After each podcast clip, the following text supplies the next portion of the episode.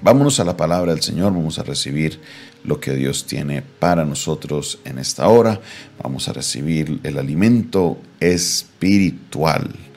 Vamos a la palabra del Señor, vamos a la carta a los Efesios, carta a los Efesios, vamos a recibir el mensaje la palabra de Dios el día de hoy, carta a los Efesios, capítulo 2, carta a los Efesios, capítulo 2, vamos al versículo 19 eh, en adelante. Carta a los Efesios, capítulo 2, versículo 19 en adelante. Y dice la palabra del Señor de esta manera. Y vino y anunció las, perdón, así que ya no sois extranjeros ni advenedizos, sino conciudadanos de los santos y miembros de la familia de Dios edificados sobre el fundamento de los apóstoles y profetas, siendo la principal piedra del ángulo Jesucristo mismo, en quien todo el edificio, bien coordinado, va creciendo para ser un templo santo en el Señor, en quien vosotros también sois juntamente edificados para morada de Dios en el Espíritu. Aquí nos encontramos con unos fundamentos importantes. El día de ayer estábamos viendo de esa obra de Cristo, como el Señor de, de dos pueblos hace uno, o sea que ya nosotros somos parte del pacto, somos parte de la alianza, que Dios ahora somos parte de lo que Dios, del plan maravilloso de Dios para la humanidad. No somos más excluidos como los gentiles, como los incircuncisos, no, ahora somos parte, Dios, ahora somos miembros de la familia de Dios. Ahora, como miembros de la familia de Dios somos edificados, somos construidos como iglesia, estamos siendo formados. ¿En qué? Y aquí es un punto importante para que lo entendamos, porque mire lo que nos dice. Nos dice, edificados en quién? En el fundamento de los apóstoles y profetas. En el fundamento de los apóstoles y los profetas.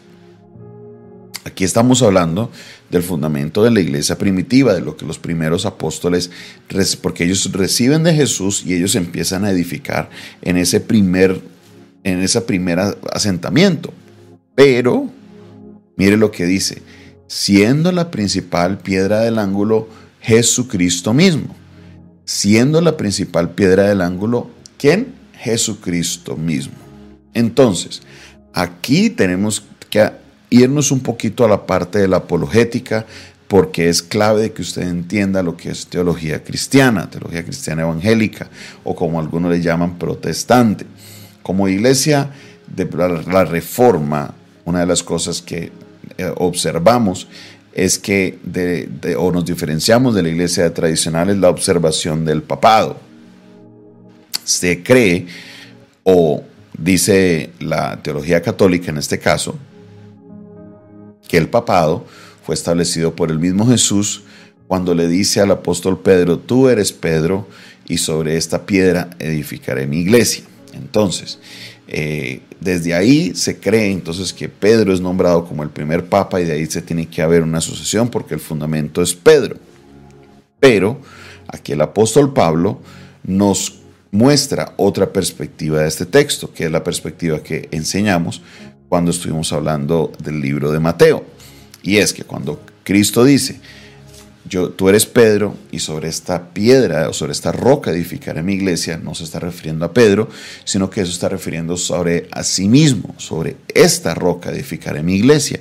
Y aquí no lo confirma el apóstol Pablo porque dice, edificado sobre el fundamento de los apóstoles y profetas, siendo la piedra principal del ángulo Jesucristo mismo si lo que se decía del apóstol Pedro fuera cierto, diría, por ejemplo, edificado sobre el fundamento de Pedro, no de todos los apóstoles, sino solo de Pedro, pero dice, edificado sobre el fundamento de los apóstoles y profetas, o sea, ellos están como siguientes a Jesucristo, porque Jesucristo, todas las casas tenían una piedra principal, la piedra de ángulo, era una piedra que iba en uno de los ángulos de la casa y era la que soportaba el peso de todo. Habían otras piedras que eran fundamento, pero la piedra de ángulo era sobre la cual se construía todo el edificio.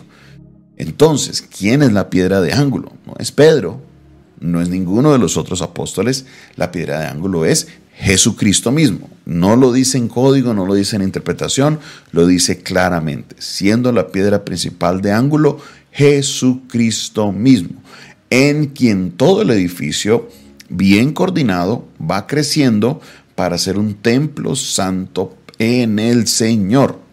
Entonces, es en Cristo que se construye como la piedra principal. La piedra no es Pedro, la piedra es Cristo, la roca es Cristo. Es más, el nombre Pedro, eh, Petrus, es un sobrenombre que le coloca Jesús, su nombre es Cefas originalmente, y este nombre Petrus quiere decir es piedrita, no quiere decir gran piedra, sino piedra, una roca pequeña, no, no era sobre la cual se edificaría todo el fundamento de la iglesia, para nada. Por eso nosotros como iglesia cristiana, como iglesia reformada, no aceptamos de que, de que eh, haya como el establecimiento de un liderazgo en, la persona de Pedro como que fuera así como el del sumo sacerdote, por decirlo de alguna manera, que es como la figura que se ve en, en la iglesia tradicional. No, que Pedro fue un líder importante en la iglesia primitiva, sí se ve en los libros de los hechos de que Pedro es de los primeros que sale a predicar, que sale y el Señor lo usa en sanidades, en milagros, pero no es como, como, el, como el Papa que lo quieren, que lo pintan muchas veces, que él era ese sumo sacerdote de todos los cristianos de la época. No lo fue así, porque el mismo Pablo tiene su, su encontrón en la carta a los Gálatas, eh, narra ese encontrón que tuvo con Pedro y también Pablo va a Jerusalén a, consultar algo a los apóstoles, no a, no a Pedro, sino a los apóstoles. Ahí estaba Pedro, estaba Juan, estaba Santiago y otros apóstoles y ancianos. Entonces el único no era Pedro. Y aquí es importante que lo tengamos en cuenta. Es Cristo el fundamento. El fundamento es Cristo, nadie más, ningún ser humano que hay un fundamento encima de ese que es el de los primeros, el de los apóstoles. Por eso tenemos las cartas, el apóstol Pablo, la carta del apóstol Pedro, pero tenemos el Evangelio de Mateo, el Evangelio de Juan, que son primeros fundamentos que se construyen de lo que pasaba en la iglesia de, esos tiempos, de cómo nosotros leemos lo que pasaba en el libro de los hechos y muchas de esas cosas las practicamos en nuestras iglesias. ¿Por qué? Porque ese es el primer fundamento. Pero ese fundamento está asentado en la roca y la roca es Jesucristo. Quiero que usted lo diga conmigo. La roca angular o la piedra angular es Cristo. La piedra angular es Cristo. Hoy en día en las construcciones vemos de que hay diferentes columnas y zapatas en cada casa y el peso se distribuye. En esa época no. En esa época había una piedra angular grande, fuerte, que era la que soportaba el peso del edificio. Si esa piedra no estaba bien ubicada, si esta piedra no era tan fuerte como parecía, entonces iba al edificio a tener problemas. ¿Por qué? Porque era la que debería soportar el peso de toda la construcción. Pero si Cristo es la roca, dice el texto, coordinadamente se va construyendo este edificio para hacer un templo santo, dice el texto, en quien, dice, en quien todo el edificio bien coordinado va creciendo para ser un templo santo en el Señor, en quien vosotros, nosotros como iglesia, somos juntamente edificados para morada de Dios en el Espíritu. En otras palabras, nosotros, los creyentes, estamos siendo edificados. ¿Para qué? Para que seamos esa morada de Dios en el Espíritu, para que Dios en el Espíritu Santo que habita en nosotros pueda habitar bien. Entonces nosotros, primero la iglesia se está edificando, en la, en la, en la piedra angular es Cristo, y a la misma vez nosotros estamos siendo edificados como morada para Dios en nosotros por medio del Espíritu Santo. ¡Qué bendición! La piedra angular es Cristo, no es nadie más, no es ningún pastor, por buen predicador que sea, por muy teólogo que sea, no es eh, una iglesia, por muy grande que sea la iglesia, por miles, millones de personas que asistan a la iglesia. La piedra angular se llama Jesucristo.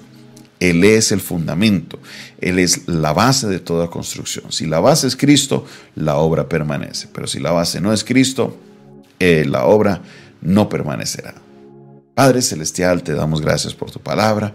Gracias Señor porque nos permite, Señor, aprender y reafirmar ese pensamiento que nos das, Señor, esa, esa doctrina, Padre Celestial, que la entendemos, Dios Todopoderoso, y que debemos comprender y saber que Cristo es el fundamento, no ningún hombre, no ninguna otra persona, sino Jesucristo. Dios, en esta hora nos acercamos ante ti, yo te doy la gloria, la honra, la exaltación, tú eres bueno, tú eres fiel, tu misericordia es para siempre.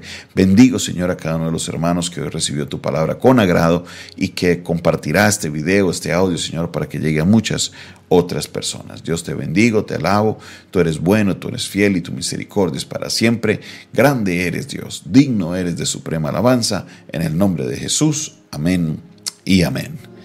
Esta fue una producción del Departamento de Comunicaciones del Centro de Fe y Esperanza, la Iglesia de los Altares, un consejo oportuno en un momento de crisis. Despide ustedes su pastor y amigo Jonathan Castañeda, quien les bendice en esta hora y les recuerda, suscríbase a nuestro canal de YouTube, dele clic ahí a suscribirse, hay un, un botoncito que dice suscribir, le haces clic, le haces clic a la campanita y así recibirás las notificaciones de nuestras transmisiones. También te invito para que compartas este video, este audio si quieres eh, aprender más de nuestro ministerio, si quieres contactar con nosotros, escríbenos al 316-617-7888. De nuevo, 316-617-7888. Si me escribes fuera del país, solo coloca el más 57 y así te podrás contactar con nosotros. También si quieres sembrar una ofrenda o colocar una semilla, este número 316 617-7888. Escríbanos y te estaremos dando la información de cómo lo puedes hacer. Dios te